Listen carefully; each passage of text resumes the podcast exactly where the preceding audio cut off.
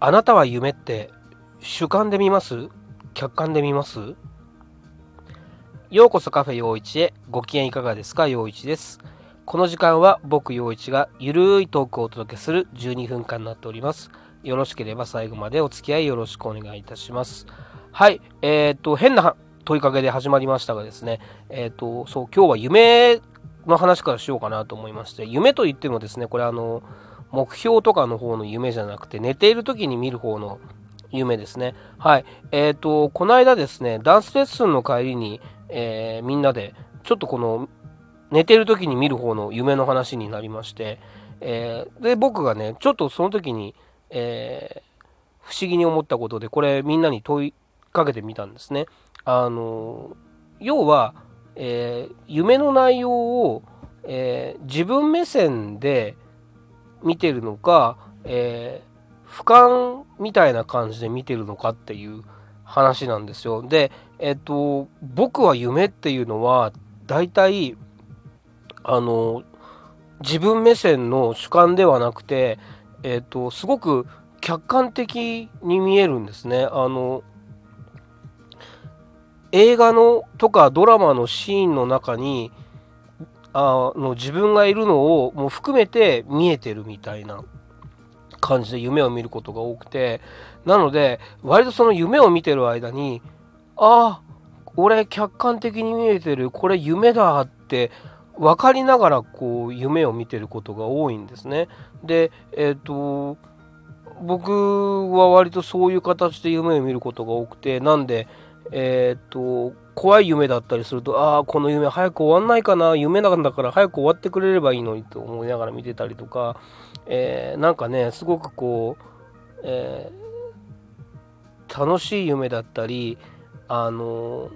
この先になんかすごくいいことが待ってそうみたいなあったかい展開の時にですね、えっ、と、先が楽しみなところで、えースーッと場面が消えてしまったりすることがあって、ああ、夢終わっちゃったよ、みたいな感じで目が覚めたりとかですね、そういうことが多くて、えっ、ー、と、いや、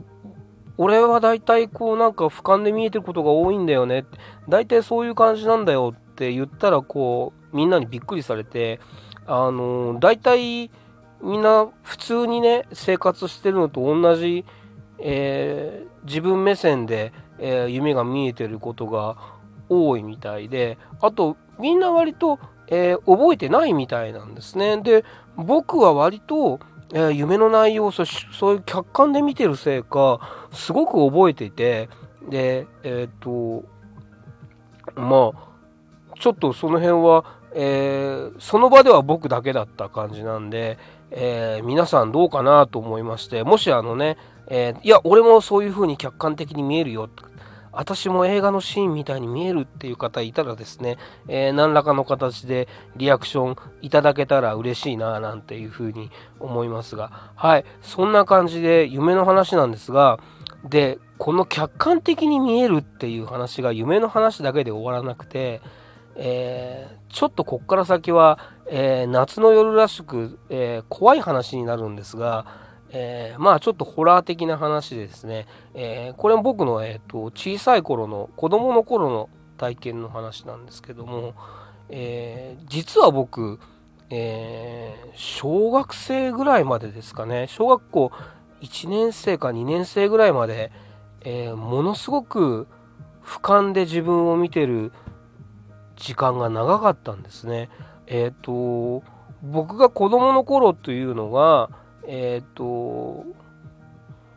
住んでた、えーと、家に、えー、和室がありまして、えー、その和室のね上の方に、えーと、親が、えー、まあ僕弟がいるんですけども僕の写真弟の写真みたいなその子供たちの写真を、え部屋その和室に、え飾ってたんですね。あので、えーと割とその寝る時はその和室に布団を引いて、えー、両親の間に僕ら子供が挟まれて、えー、寝てたのかな。で、えっと、食事をですね、あの、ダイニングキッチンみたいなところでテーブルで食べる時もあれば、えー、和室に、えまあ、ちゃぶ台っていうんですか、えっと、和室用のテーブルを広げて、え、そこで、えー、食べることもあったんですよ。でえっ、とまあ、えー、小学生のお手伝いでねその夕飯のお箸を並べたり、えお茶碗並べたりみたいなのしてるたりもしたんですが、えその姿をですね僕はその自分の写真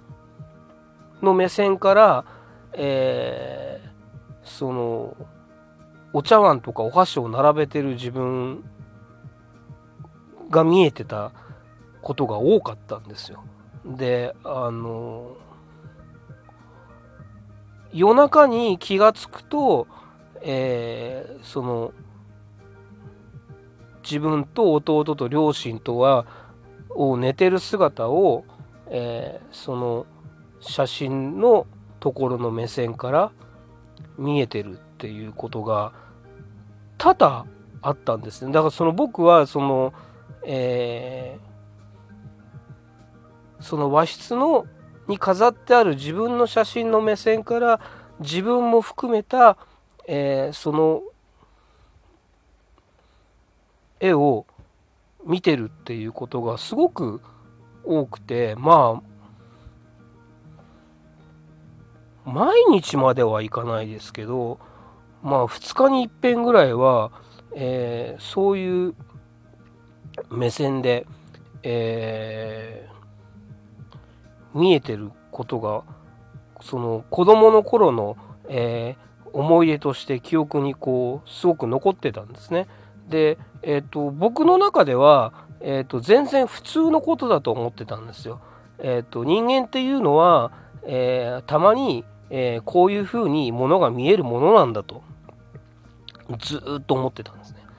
で、えー、と僕はあの霊感とか全くない人間で全くない人間だと思ってるんですよ。あの幽霊を見たとかねその霊みたいなものを感じたとかっていうことが、えー、ないので、えー、そういうふうに見えるっていうことが、えー、怪奇現象だと思ってないわけですよ。自分の中ではあすごくこう普通のことだと思ってるわけですね。でもその小学校1年生か2年生ぐらいまでは、えー、そういうふうに見えてることが多々あったんだけど、まあ、小学校中学年ぐらい3年生4年生、えー、9歳10歳ぐらいになった頃から、えー、そういうふうに見えることがなくなってたんですね。で別にそれもあの何とも思わず気づかずにああなんか気づいたらああいう風に見えることなくなっちゃったなぐらいな感じで、えー、誰にも言わずにあの普通のこととして、えー、あちょっと寂しいなと思いながらも、えー、普通に生活をしてたわけです。で、えーと中学生ぐらいになるとねあの大人になってみると中学生ってすっごい子供なんですけどなんかちょっとこう大人になったような気分になって、えー、生意気なことを言ってみたくなる年頃じゃないですか。であのまあ友達同士とかでも「いや子供の頃はさ」みたいな「いやいやいやいや あの全然まだ子供だったじゃん」って今から思うと思うんですが、えー、中学生ぐらいの時ってこうねちょっと大人になった気分でそういう会話をしたりするわけですよ。であの子供の頃はああだった子供の頃はこうだったみたいな話をこう友達同士でしてる時に、えー、僕がその話をふっと思い出してああやっぱさあの大人になってくって寂しいよねみたいな感じで話をしていやちっちゃい子の子供の頃はさああいう目線で物事が見えてたのにねっていう話ですね。あのいやあのね子供の頃はこう自分ちょうど自分の写真ぐらいの目線でこう俯瞰で自分も含めてものが見えてたのにね。なんか最近ああいうのも見れなくなっちゃって寂しいよねみたいな話を。僕はもうあの普通のことだと思ってるからもしかしたらみんなもそうなんじゃないかなと思って。全然何のためらいもなくその話をしたら周りがさあ引いてってえ？まあよかったね、ちゃんと生きててみたいな話になってくるわけですよ。え、何の話って思う僕からすると思うんですけど、いや、お前それさ、幽体離脱してたんじゃないの？って、えまたまたまた、俺、霊感とかそういうのないからって。いや、そんな風に見えるやつ、多分いないよっていう話になって、え？っ子供の頃ってみんなもそういう風に見えてたんじゃないの？みたいな話をして。いやいやいやいや、俺らそんな風に見えないっていう話になって、いや、きっとお前はしょっちゅう幽体離脱してたんだって言われて、えー、よく毎回ちゃんと戻ってきて今生きてるね、よかったね、みたいな話になって、今まで僕それね、怖い話だと思ってなかったので、急に怖くなっちゃって、おお脅かすなよ またまたみたいな。いや、またまたじゃなくて、みたいな感じになってですね。ゾーッとしたっていう話なんですけども。まあね、本当に雄大離脱をしてたのかどうなのかもわからないんですが、えー、まあ周りのみんなにはお前生きててよかったなと言われたという、まあ言われて、まあちょっと自分自身も怖かったなっていう話なんですけども、えー、まあもしそうだったとしたら今生きてることに、えー、感謝してラッキーだなと思いたいなというふうに思いました。えー、まあ霊感とかがないんで怖い話というとこれぐらいしか思いつかないんですが、えー、夏の夜らしくそんな話をしてみましたはい、えー、もうすぐお時間になりますので今日のお話ここまでにしたいと思います、えまた聞いていただければありがたいなと思いますまた近々更新したいと思います、え夢をえ自分目線で見る方も、え俯瞰目線で見る方も、ぜひいい夢を見てください。おやすみなさい。陽一でした。